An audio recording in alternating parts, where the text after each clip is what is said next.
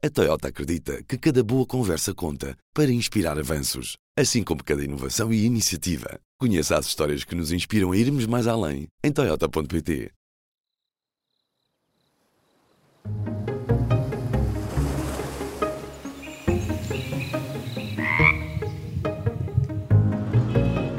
Este é o azul.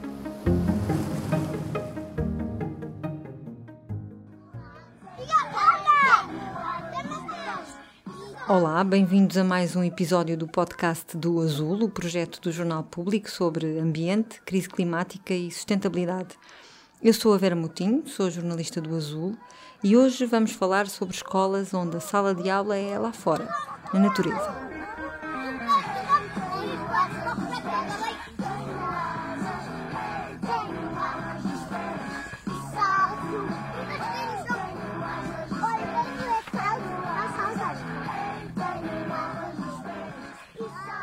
Ana Galvão, o que é que acabámos de ouvir? Acabámos de ouvir crianças entre os 3 e 5 anos a explorarem a natureza ao som da música que mais gostam, a brincar, que é como se aprende melhor. Onde é que elas estão? Na Quinta das Conchas, no Lumiar. A Ana Galvão é a diretora pedagógica da escola lá fora em Lisboa e connosco à conversa está também a Vera Malhão, que é bióloga marinha e educadora na área do ensino outdoor, ao ar livre, e fundadora da Lutra, um projeto de educação, natureza e sustentabilidade. Uh, Ana, Ana Galvão, nestes momentos em que as crianças brincam, saltam, cantam no meio de um parque ou de uma pequena floresta, o que é que elas estão a aprender? As crianças estão sempre a aprender, não é? Eh, não precisamos de lhes pedir para aprender, não é? É natural que elas aprendam. E, portanto, elas estão a explorar em liberdade os seus verdadeiros interesses, explorar o ambiente, os, o, que, o que é que provocam no ambiente onde estão, quando saltam nas poças, não é? E veem o seu efeito. Portanto, estão a experienciar um bocadinho a vida e, com isso, a aprender naturalmente. A Ana Galvão é educadora de infância, com mais de 10 anos de experiência na área educativa, creche e pré-escolar, e em 2020, há dois anos, fundou a escola uh, lá fora. Como é que é um dia típico na vossa escola? Então, nós temos vários grupos na nossa escola. Uh, no grupo de pré-escolar, de crianças entre os 3 e os 5 anos, a sala de aula deles é, é no local da mata da Quinta das Conchas.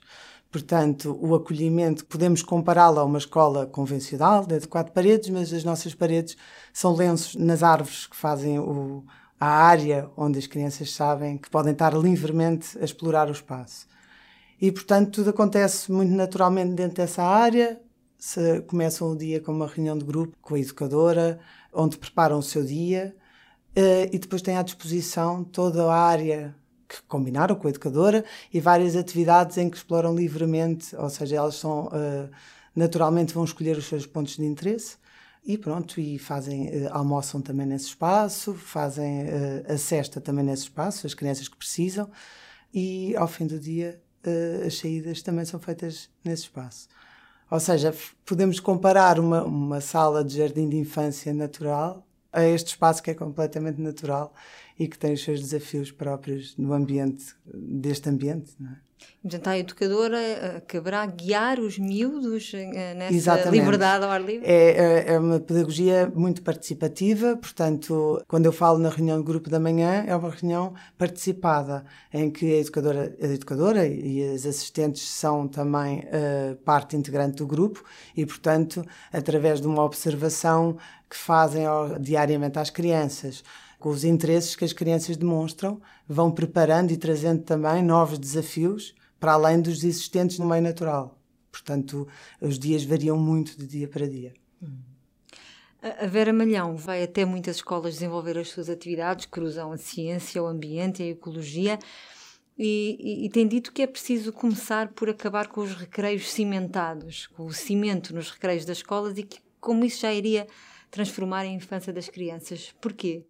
Uh, a primeira valia, como a Ana também estava a dizer, é a questão do contacto com os elementos da natureza, ou seja, retirar o cimento, substituí-lo por terra, areia, árvores, plantas, relva, bem, o que fosse rochas também, uh, o, que fosse, o que fosse possível colocar as crianças, nomeadamente no pré-escolar, que é uma altura em que é muito sensorial e as crianças aprendem fazendo, não é? Com, o hands-on, as mãos na massa, como nós dizemos é, em, em, português, mas depois também há uma outra vertente uh, que a Unesco fala muito, que é a questão de nós termos que transformar as cidades. É? As cidades cada vez mais estão com poucos espaços verdes, nós temos situações ou de excesso de chuva ou de excesso de calor, uh, e ao termos escolas que têm lugares de sombra naturais, em vez de ser os painéis de pano, por exemplo, muitas também uh, já têm, nós estávamos também a promover uma educação para a sustentabilidade, ao mesmo tempo que a biodiversidade ia chegar e outras aprendizagens iam acontecer.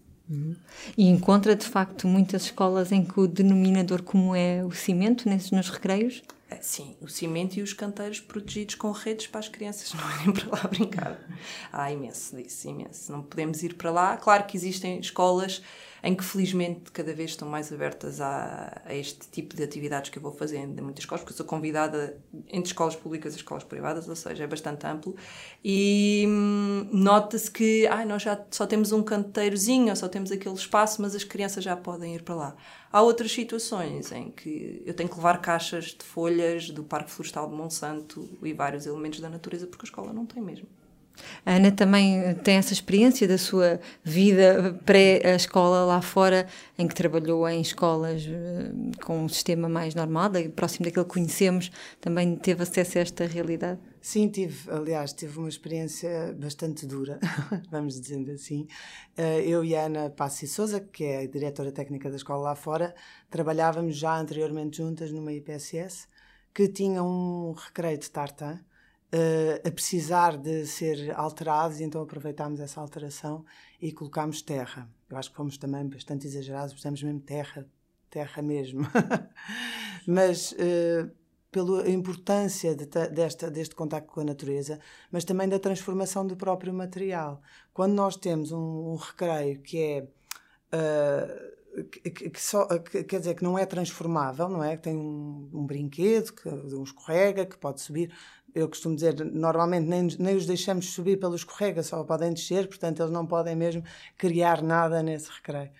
E, e, o que nós sentimos foi que as crianças, a seguir à transformação desse, desse recreio, uh, conseguiram uh, brincar muito mais, ou seja, a, a, quantidade de brincadeiras que aconteciam eram muito mais variadas. E, por exemplo, só um exemplo diminuiu imenso os conflitos que existiam entre crianças, que é uma coisa Uh, obviamente não está mensurado, mas que, uh, uh, que, conseguimos ter essa noção que, que as coisas corriam melhor. Mas de qualquer maneira foi é, uma, é, é um processo difícil, especialmente porque não envolve envolve não só a equipa, mas também os pais. Os pais foram receptivos à ideia? Tivemos um grupo de pais que nos ajudou na alteração, porque a alteração foi feita também com formação tanto à equipa como acompanhamento aos pais, para também perceberem o, o, o porquê destas alterações e para quê. Uh, mas há sempre um, grupos de pais que foram mais reticentes e que de facto a sujidade é um problema. Uh, eu, eu, percebo que seja uma coisa que tenha impacto no dia a dia dos pais, mas uh, temos que pensar nas, nas, nos benefícios que traz à criança, que são incríveis. Portanto, essa alteração do, desse recreio em concreto foi quase uma espécie de mini revolução, era assim uma foi, ideia muito. Foi das é. alturas mais difíceis da minha vida profissional, posso dizer, porque de facto. Uh, fui, assim, acusaram-nos de pôr em causa a dignidade da criança. Foram coisas muito fortes. E, de facto, um, foi preciso muita confiança que estávamos a fazer o certo para aquele grupo de crianças Uh, e claro, e que isto a maioria dos pais vai, vai a constatar as, os benefícios. Eu tenho uma, tínhamos uma mãe que nos contava sempre que quando viu o filho a chegar no primeiro dia que nos teve vontade de matar, mas depois olhou para o filho, viu a felicidade dele, todo imundo, e percebeu ao fim de cinco minutos que, que aquele tinha valido a pena. Como é que as escolas foram afastando tanto deste lado mais natural, não é? A Vera quer arriscar alguma teoria? Ah, que medo! Foi-se criando. Primeiro, nós temos um sistema educativo um bocadinho do século XIX, não é? Uh, ainda está ainda muito formalizado, muito estruturado com as cadeiras e com as mesas, e o professor é o líder, o professor é quem ensina, o professor é quem transmite a informação, não se dando voz à criança, e logo aí em pleno século XXI, onde a informação está à distância de um clique, já estamos um bocadinho, não é? A dever à revolução que é necessária na, na educação. E depois há, há, há muita coisa que se foi tomando como adquirida uh, nas escolas. O que, o que é que eu quero dizer com isto? É, os manuais são os que dizem a verdade, não é? Quando nós falamos, não só de pré-escolar, mas quando vamos para o primeiro ciclo, terceiro ciclo e por aí fora. Um, os manuais é, é, é aquilo e o professor necessita de cumprir X páginas até o final do primeiro, do primeiro período, e depois até o segundo, e depois ou por semestres, dependendo do conselho onde nós, onde nós estamos. Uh, e foi-se desvalorizando esse contacto com o exterior e o que é que se aprende lá fora. E, e há uma divisão, a Ana pode dizer isto até melhor do que eu, porque trabalhou muito tempo como diretora, que é o pré-escolar é uma coisa e depois passa-se para o primeiro ciclo e parece que vamos entrar noutro universo, não é? Que é outra coisa completamente diferente. Onde já está mais que sabido, muitos artigos e, e mesmo especialistas portugueses dizem que é muito importante existir essa continuidade desde o pré-escolar a um primeiro ciclo, até para o choque para a criança não ser demasiado abrupto.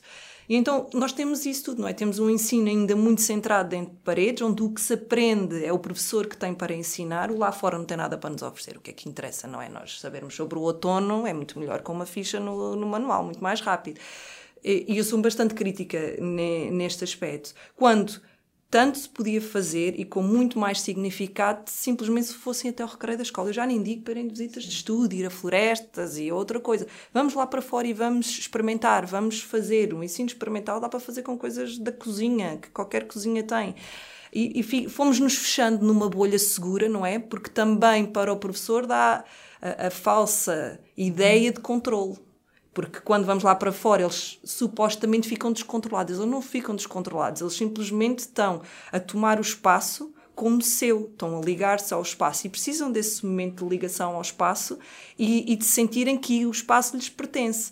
E se tiram isso, eu costumo dar um exemplo muito bom, porque eu trabalhei também com recreios, com recreios escolares noutra escola, que é, se eles estão sempre dentro da sala, não é? Dentro da sala. Quando vão para o, para o recreio, aquela energia toda toda. Se forem mais vezes e passar a ser rotineiro, essa explosão que eles tinham, porque nunca vão com frequência, ou o recreio só serve, e meto aspas, aqui não se vê as aspas, mas muito sério, para brincar, uh, se nós quebrarmos isso e começar a sair para o recreio, para estar com os amigos e brincar, e jogos, etc., mas começarmos também a ir para o estudo do meio, para ler um livro, aprender matemática, jogos matemáticos, seja o que for, essa explosão e essa falta de controle, com muitas aspas, deixa de existir. Um, um recreio, um lá fora, que também é para aprender. A, a, a, a Ana, quando fez esta mudança também na maneira como está na escola, não é? Encontrava eco desta necessidade noutros professores, noutros educadores.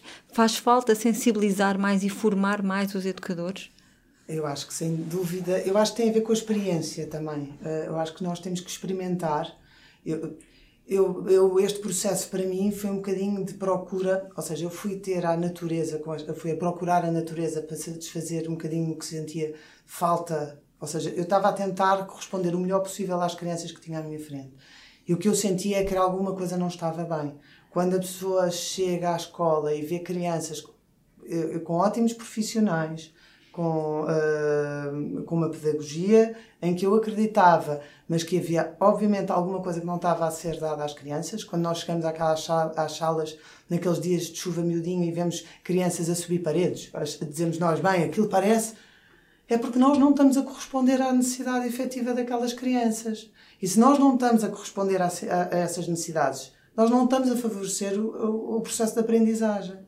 E o processo de aprendizagem tem que envolver uh, vontade de aprender, motivação, bem-estar, por aí fora. Portanto, foi aí que eu percebi: espera, aqui não estamos. E quando conheci o modelo Forest School, onde nos fomos formar, uh, percebi que de repente lá fora eu conseguia tudo o que eu tinha dentro de quatro paredes e mais alguma coisa.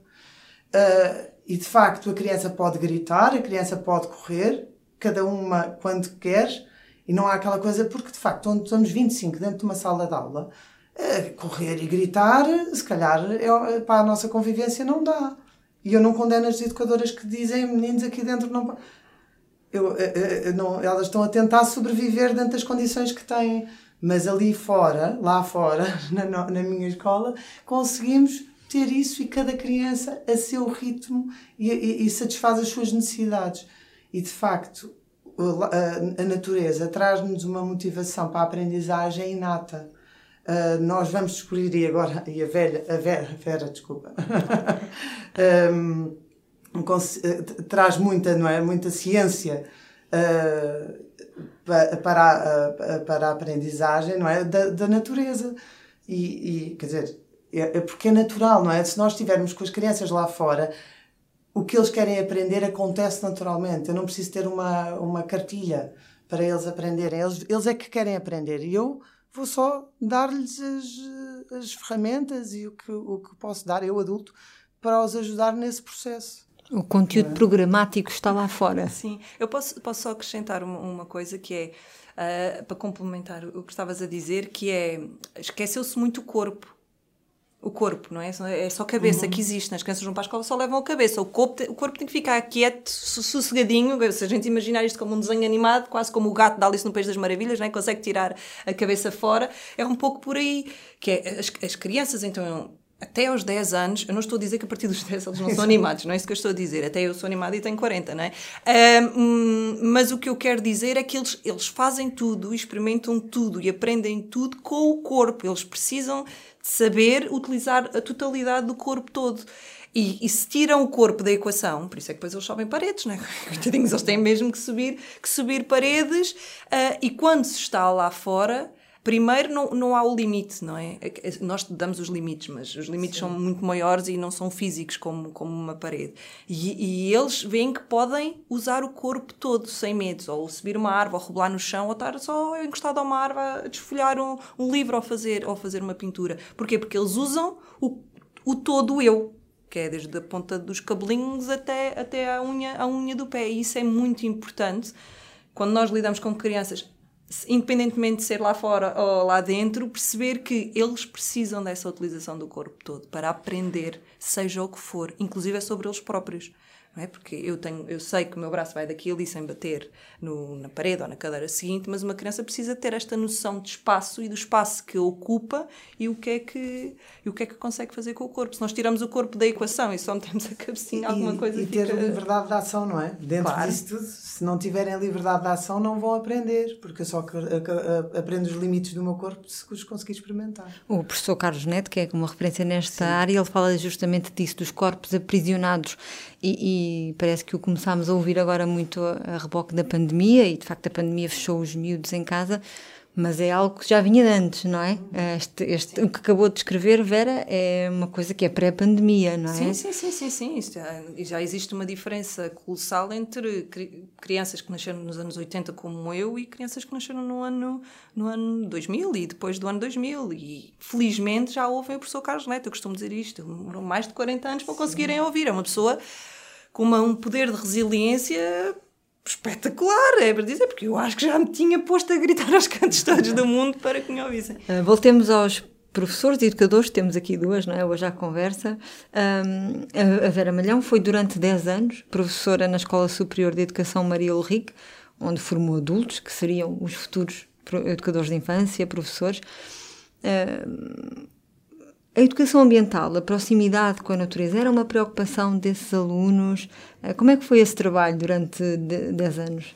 Parecido com o sofrimento do, da Ana há pouco da transformação do, do recreio da escola. Uh, há, há, há, várias, uh, sendo sucinta, vários pontos que é preciso ter. Uh, primeiro fui lidar com um público-alvo que eu não conhecia, uh, que eram futuros educadores e professores, e depois fui lidar com pessoas que não queriam saber nem de ambiente nem de ciências, ou seja, e eu, bióloga, que amo tudo o que é da natureza e curiosa desde pequenina, uh, nós não, não encaixávamos bem uns com os outros. Foi uh, muito sofrimento meu, porque eu estava habituada a falar de biólogo para biólogo, e não de, como bióloga para pessoas que não querem saber nada de biologia ou ciências ou didática das ciências.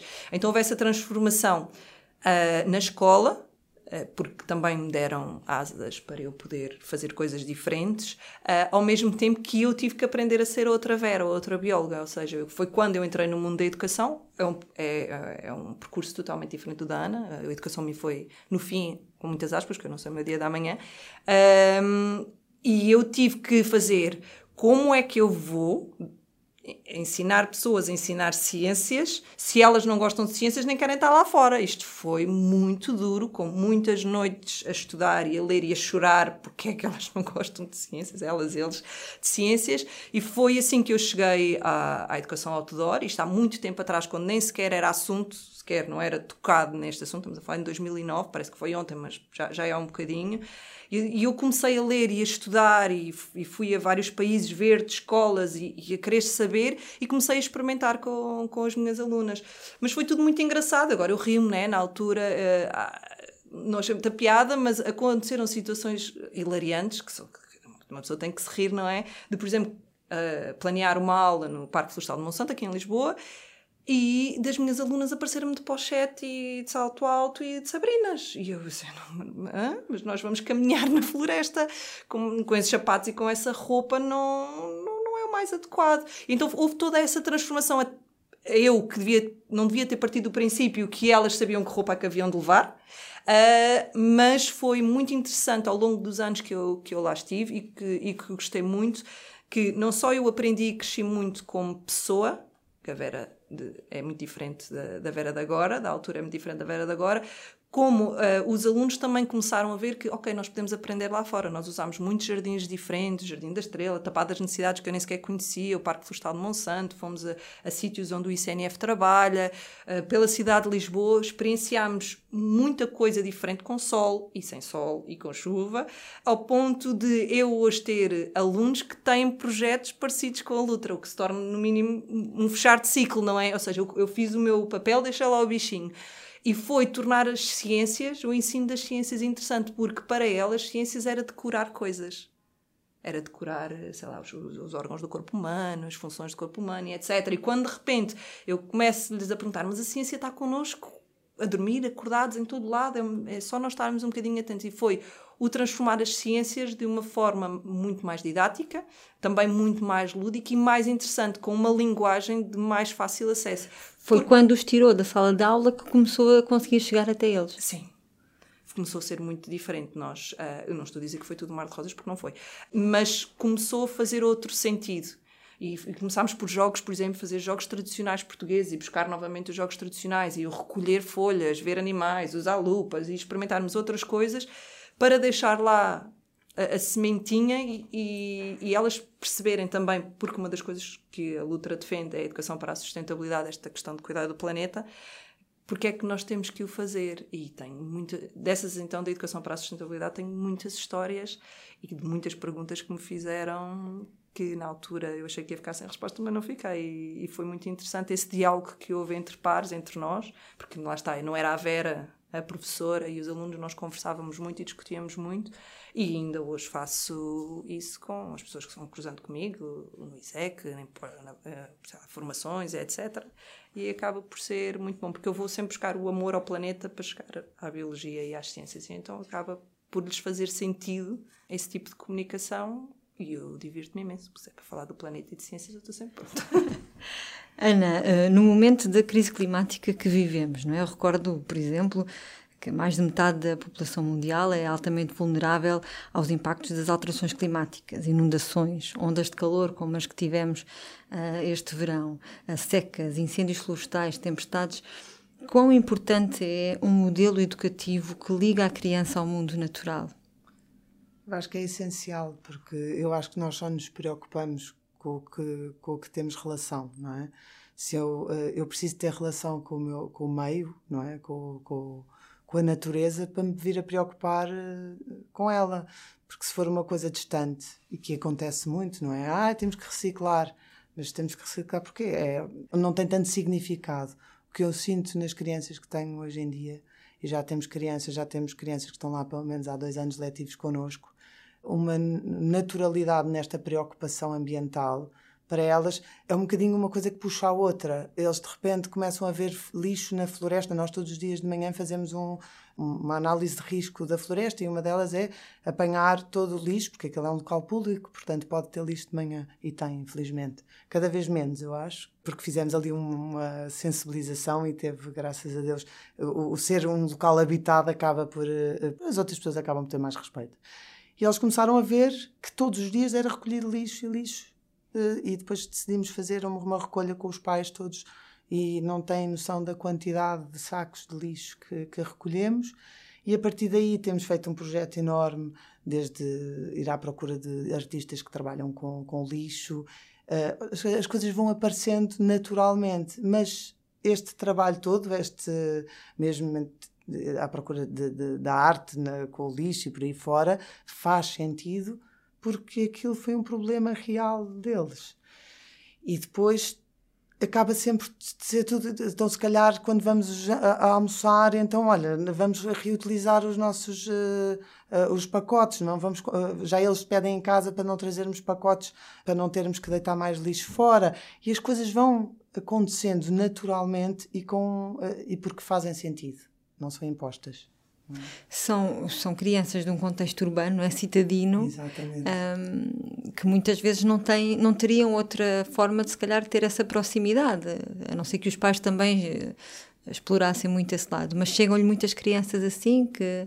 Sim, são crianças que vivem em andares, no centro de Lisboa, mas que têm o privilégio de passar o dia todo numa mata, perto da natureza e porque de facto as crianças estão muito mais próximas da natureza do que se calhar infelizmente nós estamos hoje em dia, não é? Porque com esta crescente diminuição de, de espaços verdes, nós realmente estamos cada vez mais eh, distanciados da natureza. Mas as crianças, quando nascem, isso nós vemos, nós temos uma atividade que são os bebés lá fora, que são playgroups de 0 aos 3 anos, e foi muito interessante vermos as crianças com as primeiras chuvas do ano passado é natural, enquanto para nós, uh, se calhar vamos nos esconder, elas continuam a gatinhar no meio de, das folhas, como uh, descobrindo mais, mais pontos de interesse. Portanto, um dia de chuva para uma criança é o dia melhor da semana.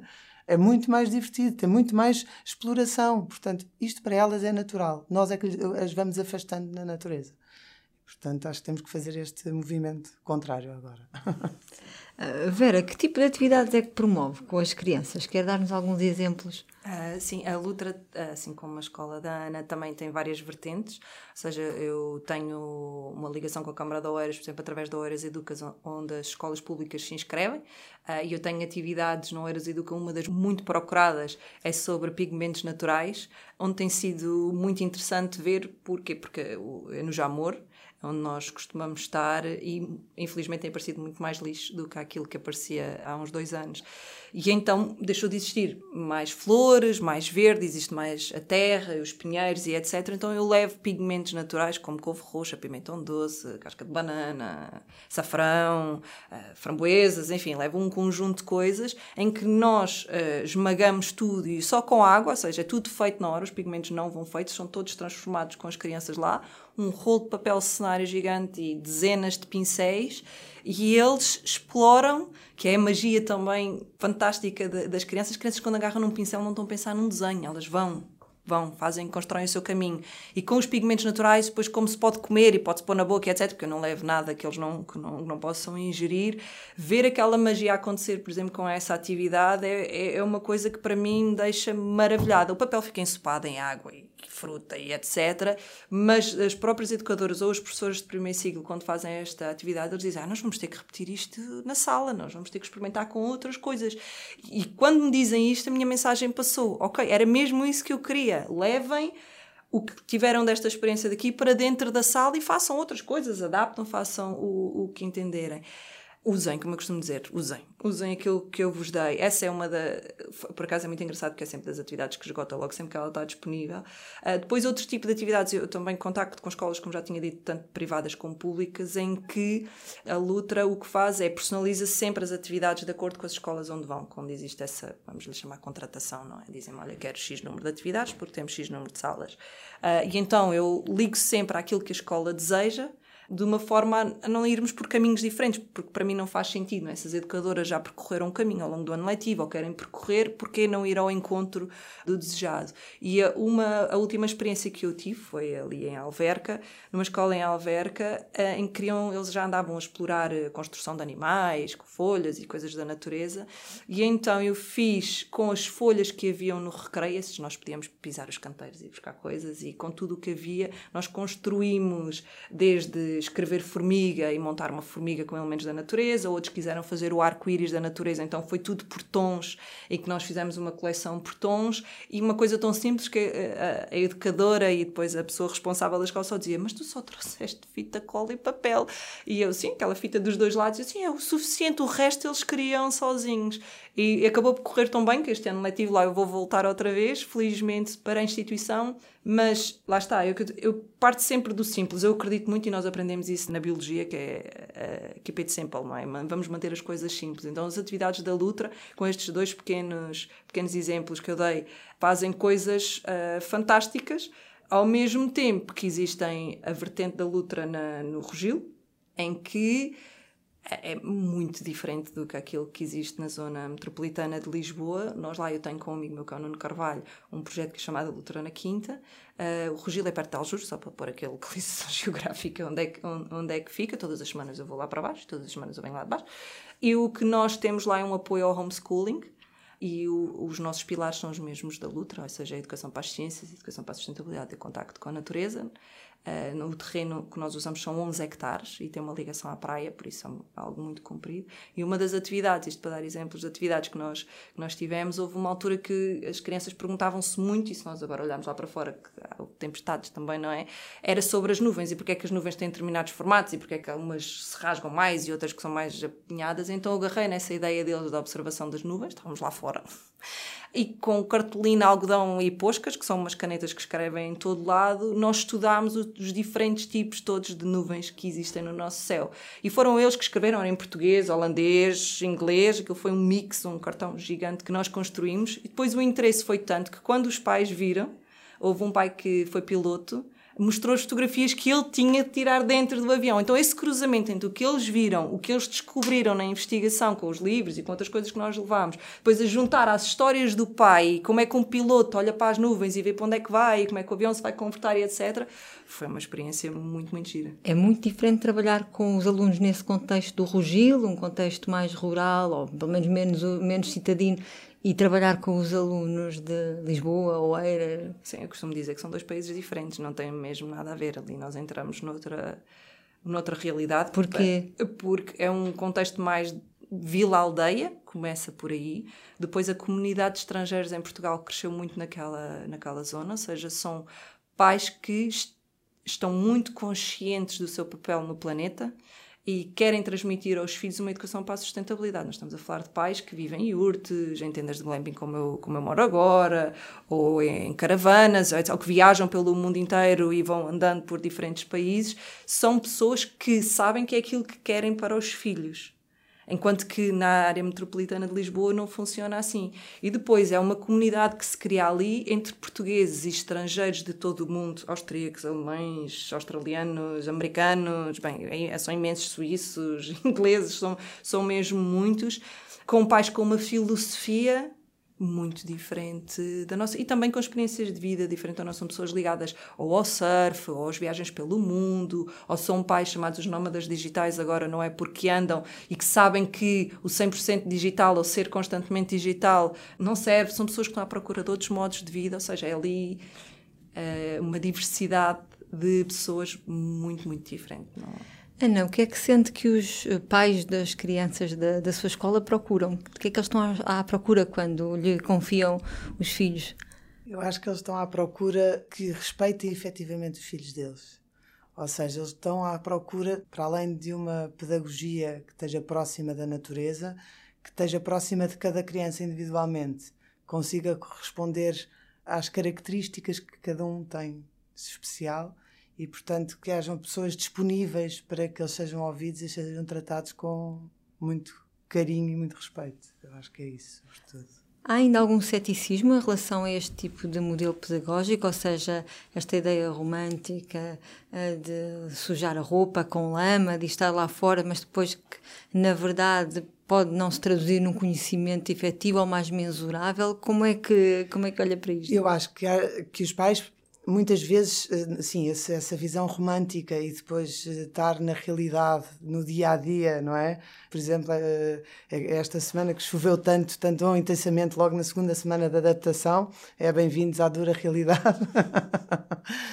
Mas que às vezes traz algum. que eu acho que os pais podem ficam muitas vezes inseguros inseguros porque não porque o currículo não é tão era como a Vera há pouco dizia, não é? É mais confortável e mais securizante eu saber o que é que o que é que eu amanhã vou dar, amanhã vão aprender as cores, depois amanhã vão aprender mas nós não acreditamos que isso seja uma, uma, uma aprendizagem efetiva e vivida, portanto, e que, e que, seja a melhor maneira de viver.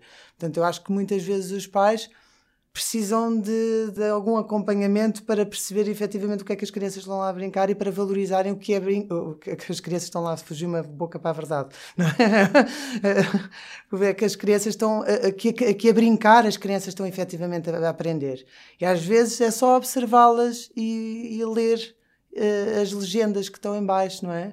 Eu estou a encher um balde, mas a despejar o balde, a encher o outro, mas se calhar lá, se eu quiser, estou a trabalhar a matemática e as medidas e, e o, o peso e o volume e, portanto, às vezes a brincar aprende-se muito mais e muito mais profundamente do que de outra forma mais tradicional. O Ministério da Educação ainda não reconhece oficialmente este modelo da Escola da Floresta. Uh, nós, em termos pedagógicos, cumprimos todas as orientações curriculares para o pré-escolar e todas as. Uh, mas não temos a infraestrutura que atualmente ainda é necessária para, para podermos formalizá-lo. Teríamos que ter uma infraestrutura uh, ao lado de uma mata com todas as salas e salas, e, porque o exterior ainda não é visto como local de, de, de aprendizagem. Teriam é? que ter uma escola com salas para depois estar fora delas. Exatamente, para não serem utilizadas. e que dificilmente temos isto ao lado de uma floresta. É, torna as coisas muito mais difíceis.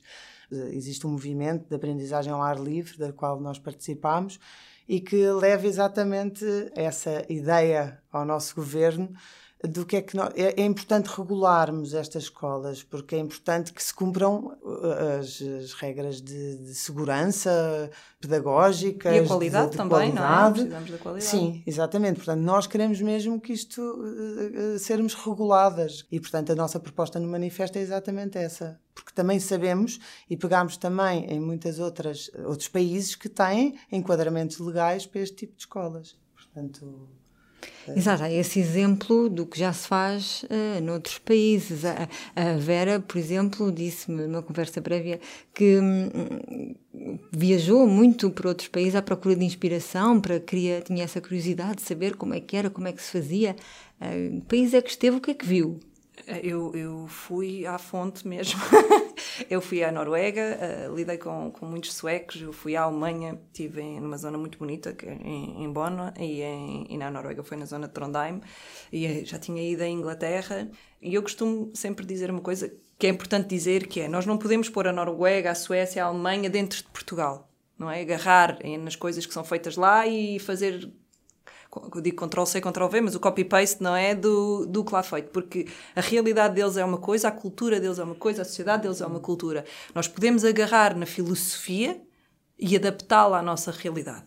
Porque há muito isso, não é? Muitas vezes querem Forest School. Forest School, a origem é escandinava, mas os britânicos tomaram um bocadinho de conta do conceito, mas não tem nada a ver a realidade do, dos noruegueses, ou do, dos dinamarqueses ou dos suecos comparativamente à nossa, não é? E nós temos a nossa história, nós saímos há relativamente pouco tempo de um Estado novo, formos ver a nível de contexto histórico, ou seja, há certos fatores que são importantes ser, ser tido em conta. E quando eu lá estive, nestes diferentes países, porque eles, até entre eles são todos, são todos muito diferentes, aquilo que eu vi é que não havia uma obrigatoriedade com regras excessivas em relação ao espaço, que era aquilo que a Ana estava a dizer, que aqui em Portugal o que acontece, nós temos autonomia pedagógica nas escolas que vem desde 2014 até à data, mas depois a legislação para os edifícios é de 1996, ou seja, não acompanhou uma coisa em relação à outra. Lá, eles dão muito mais liberdade. Uma das escolas, por exemplo, que eu tive na Noruega, que era uma escola incrível, a escola tinha um recreio exterior, mas não tinha limite. Não havia muro. Ia diretamente para o bairro. Tinha a escola, depois tinha assim um género de um parque infantil, ele até era bem alto, ou seja, que fazia um género de uma colina, e eu começo a olhar à volta, tinha um portãozinho só para fazer assim um bocadinho de figura, não é? Como quem entra na, na escola, e eu, então, não está vedado. Eles não, eles sabem que a partir daquelas árvores, daquela mata não podem ir, e que aqui não dá.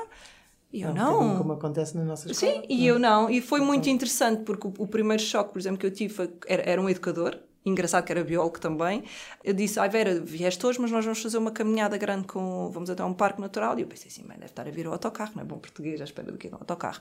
Não, andámos, andámos, andámos, os miúdos com as suas mochilas, eles tinham uma coisa que agora o Decathlon já oferece muito, aqueles carrinhos de mão, não é, com aquelas rodas largas que se leva tudo lá dentro. E, bem, tivemos lá o dia todo, na volta há uma criança que faz uma birra enorme e diz que não leva mais a mochila. E eu que ajudar a criança a pavar a mochila, e quando eu disse, não, não, não, ela deixa a mochila, fica aí a mochila. Eu disse, fica aqui a mochila. E ele disse, sim, sim, sim, fica aqui a mochila. E nós continuamos, andámos, andámos de volta para a escola, andar, andar, e a mochila cada vez mais longe, cada vez mais longe, e nós andávamos, até que uma altura diz, eu preciso da minha mochila. E ele olha e diz assim, a tua mochila está lá atrás, mas quando digo longe, a mochila está muito pequenina no, no, na minha visão. E ele diz, então vai buscar. E eu só disse assim, será que eu só posso ir com ela? E ele, não precisas, mas podes. E eu fui, e ela voltou tudo para trás, estamos a falar de uma distância bastante longa, agarrou na mochila, voltou tudo para o sítio onde estava. Ou seja, são abordagens muito diferentes das nossas. E os próprios edifícios são coisas pequenas. Não é nada de salas que não se usam, não é nem a sala dos professores, nem a sala das reuniões, são, são casinhas de madeira ou, ou pré-fabricadas relativamente pequenas. Isso muito na Noruega funciona assim. Na Alemanha, então, é, é, muito diferente porque existem associações de pais que fazem escolas na natureza, depois tem escolas que se adaptam, uh, tem um conjunto de escolas muito, muito diferentes. Na Alemanha conheci uma que arrancou o cimento e foi muito bom. Mas obviamente que depois não tem, se calhar, 25 crianças para, para dois adultos ah, Ou não, seja, não, não, lá funciona de forma mas, a mais Mas adultos. a escola lá fora também não tem isso, exatamente porque não, não seria viável, não seria viável. Eh, ou seja, nós temos 18 crianças no máximo para 3 adultos. Faz alguma diferença e permite-nos também depois termos uma pedagogia em que, que de facto... Lá é o mesmo, a proporção é mais ou menos Tem mais cuidado com, com a individualidade de cada criança, não é? Depois, eh, mas, mas, ou seja, isso era importante ser regulado, não é? Não eh, não, não ficar ao critério, ao critério de, cada de, cada projeto individual ou por mais é. boa vontade que tenha, até pode ser necessária essa é. formação prévia, uma certificação. Claro. É, porque agora, de facto, estamos no momento em que esta conversa está mais em cima da mesa, Felizmente, não é? Exatamente. Felizmente, eu acho que sim, vamos abanar a casa. É um, algo importante e que também que se tome consciência de que Uh, o mundo evoluiu, o, a própria profissão de educador e de professor também evoluiu, os pais também estão diferentes, ou seja, todo um conjunto, as cidades estão diferentes, as aldeias estão diferentes, tudo está diferente e que se calhar há, há salas que não precisam de ser construídas porque nunca vão ser, nunca vão ser usadas. Precisamos de pensar em várias coisas, incluindo uma que eu debato muito, que é a questão da qualidade, não é? Que é para uhum. também os, o, os, os próprios pais, os que são inseguros ou que às vezes põem os filhos, mas têm ali um bocadinho de medo da tal sujidade que a Vera falava e que a Ana falava, que é, não, aqui está bem, é um sítio que tem uhum. determinada qualidade pedagógica, tem a sua filosofia, porque os pais hoje em dia podem escolher, não é? Que tipo de escola é que... que, que e é isso, é um dos nossos objetivos, é exatamente trazer esta, esta resposta a qualquer pessoa, a qualquer criança, a qualquer família. Não Neste... deixar isto no nicho de quem pode pagar Exatamente. ou quem pode ter acesso. A nosso, e, e, o, e um dos objetivos da escola lá fora, eh, nós somos uma associação neste momento, mas queremos ser, vir a ser IPSS de forma a conseguirmos chegar a todas as famílias, que neste momento não conseguimos. Portanto, eh, de uma maneira ou de outra, crescendo o projeto ou não, vamos conseguir com certeza trazer isto a mais, a mais crianças. Uh, estamos já a caminhar para o fim. Vera, a Vera está a tirar um doutoramento em Educação Outdoor e Ensino de Ciências e o ano passado criou uma, uma pós-graduação em Ensino Outdoor, ao ar livre, no ISEC. Quem é que procura esta pós-graduação? Quem é que são os seus alunos? Os meus alunos são todos. este ano foi a nossa primeira turma. Este, este ano, o ano letivo que passou, um, foi a nossa primeira turma, houve uma procura muito grande e felizmente agora também continua, continua a acontecer né, para este ano letivo. Os meus alunos são técnicos da área de ambiente, câmaras municipais, professores de primeiro ciclo, professores de segundo e terceiro ciclo, arquitetos, tivemos um arquiteto uh, lá, muitos educadores de infância, pessoas que tiraram, por exemplo, o curso do Forest School, como eu e a Ana temos, mas que querem aprofundar mais conhecimento acerca do tema para começar os seus próprios, os seus próprios projetos. Por exemplo, na, na, na pós-graduação, uma das minhas queridas alunas começou o seu próprio projeto ao longo do processo, foi muito giro, não é? Vê-los vê crescer. São pessoas que são da animação sociocultural, curiosos, há uma grande diversidade de pessoas e foi uma das coisas que eu sempre, na altura com a direção do ISEC, disse: esta pós-graduação não é para ficar centrada no nicho dos educadores e dos professores, eu quero que chegue a mais pessoas. Que se nós queremos uma transformação e se queremos que a educação também se transforme, já o Ken Robinson falava imenso sobre isso, nós queremos que essa transformação aconteça, ela precisa de estar ao acesso de todos e precisa estar acessível a todas as pessoas, todas as pessoas experimentam. Então os alunos podem vir de qualquer área. E no fundo é olhar para a educação ambiental parece-me de uma forma completamente diferente, não é? é? Não é, não é educação ambiental só vou ver o que está num livro ou vai-me chegar aqui um projeto isolado uma coisa muito mais orgânica, eh, transversal. Mais, mais orgânica e relacionada com, com, com outras áreas do saber, do ser e do, e do estar. Eh, as Nações Unidas colocaram os Objetivos para o Desenvolvimento Sustentável, um dos objetivos é a educação de qualidade para todos, por isso é que mudámos também um pouco a linguagem de educação ambiental para a educação para a sustentabilidade, porque a sustentabilidade sou eu, o ambiente, o ambiente comigo e eu com todos, uhum. não é? E então acaba por existir essa, essa ligação e, e era o que falávamos anteriormente nós só protegemos aquilo que gostamos. É? Nós protegemos os filhos porque, porque nós gostamos dos filhos, nós protegemos os pais ou nós protegemos o nosso bairro das coisas que gostamos. E a partir do momento em que tivermos uma sociedade que gosta do seu bairro, do seu país, do seu jardim, começam a cuidar e a partir do momento em que nós cuidamos, aquilo passa a ser um bocadinho nosso também. E logo não é para estragar, é para preservar. Então, a partir daí, uh, fica mesmo assim. Eu gostava de terminar esta conversa voltando à infância, que foi assim também que começámos, e é, é com, esse, com esse público que também ambas trabalham. Um, a Vera Malhão, por exemplo, teve uma infância, ao que sei, muito ligada uh, aos elementos naturais, que nasceu, cresceu na Nazaré, entre o campo, a praia. Um, foi fundamental para o percurso que acabaria por seguir. O que é que se lhe trouxe? Uh, o, o, ter vivido na Nazaré e, e ter nascido, foi das, das últimas a nascer lá e, e ter crescido lá, deu-me a possibilidade de ver a natureza de uma forma muito crua ter o, a floresta muito, muito, muito, ainda muito selvagem, muito sem. Hoje, hoje em dia já nem tanto, mas sem o impacto tão grande do homem, o facto de ter a praia de janeiro a janeiro, porque muitas pessoas só têm a praia em agosto, não é? Eu tinha a praia o ano inteiro, sei o que é uma praia no inverno, no outono, na primavera, no verão. Para mim foi fundamental para todo o, o percurso que eu tive, porque eu saí de um sítio pequenino para, para um sítio ainda mais pequenino que eu fui para os Açores a seguir. E só depois dos Açores é que eu venho para Lisboa. E estamos a falar de uns Açores que não os Açores de agora do hashtag Visita Açores, não é? Que toda a gente coloca nas redes sociais. Estamos a falar de uns Açores onde às vezes havia semanas que não vinham iogurtes porque o avião não conseguia lá por mau tempo. Ou seja, era muito mais rural, não era nada turístico para a altura. E eu fiz esse percurso sempre muito em contato com a natureza. As aulas de biologia eram com muito contacto com a natureza, acordarmos de manhã para irmos para a lota ou para irmos fazer caminhadas ao lagoas, etc. E quando eu vim para Lisboa, o choque para mim foi muito grande. A falta de espaços verdes, foi demorar uma hora, uma hora e meia para chegar à costa da Caparica para poder ir para a praia, foi pessoas muito centradas nelas próprias, foi a falta de espírito de comunidade e de bairro, que era uma coisa que eu estava habituada, né? conhecia os meus vizinhos todos, ou podia ir à mercearia e depois ia, passava lá 10 minutos e podia pagar, para mim foi essencial. E quando eu olho para o meu percurso, claro o percurso de cada um faz sentido para cada pessoa.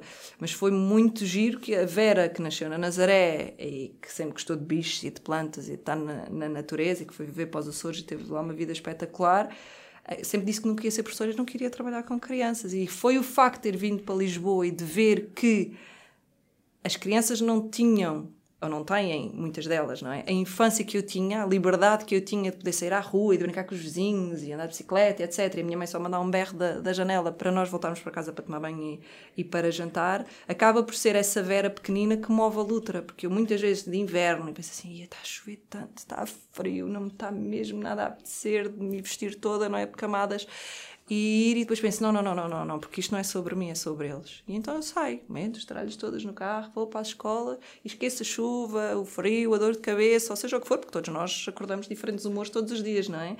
E é sempre essa Vera que vem sempre à memória, essa Vera feliz nas poças e na horta e na praia e nos de gorro, na areia e, a brincar. E magicamente eh, esse, esse bem-estar vem de quando te vais lá para fora, não é? Sim. Exato. E a Sim. sua infância, Ana? A minha infância foi ao contrário, foi talvez mais citadina, quer dizer, assim meio-meio, não é?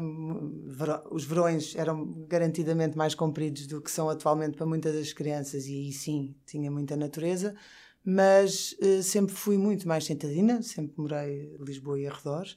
Portanto, este gosto pela natureza, esta necessidade da natureza, vem-me já em fase adulta, tanto pessoalmente como profissionalmente.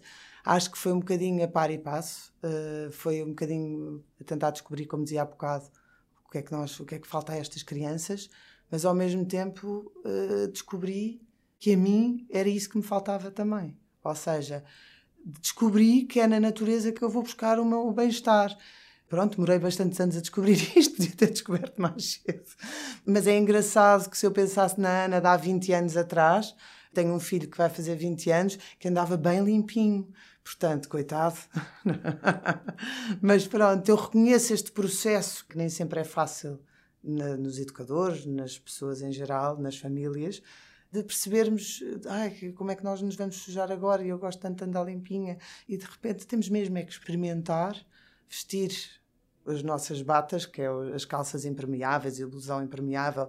E de repente se nós tivermos isso umas boas, eh, os bons sapatos impermeáveis é maravilhoso. E de facto temos que experienciar. Aconselho mesmo todas as educadoras. Vão primeiro sozinhas lá para fora. Vão para a floresta um dia com este equipamento e vejam como é que se chegam ao fim do dia a casa. E depois é mais fácil levar isto para as crianças porque sabemos que estamos a fazer o correto.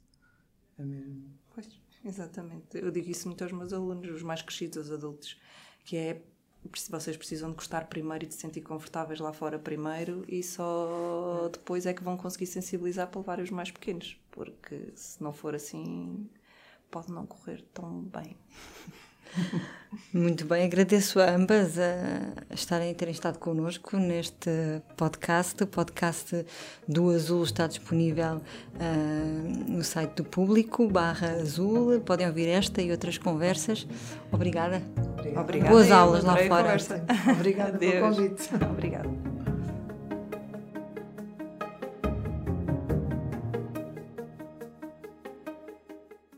O público fica no ouvido. A Toyota acredita que cada boa conversa conta para inspirar avanços, assim como cada inovação e iniciativa. Conheça as histórias que nos inspiram a irmos mais além em Toyota.pt.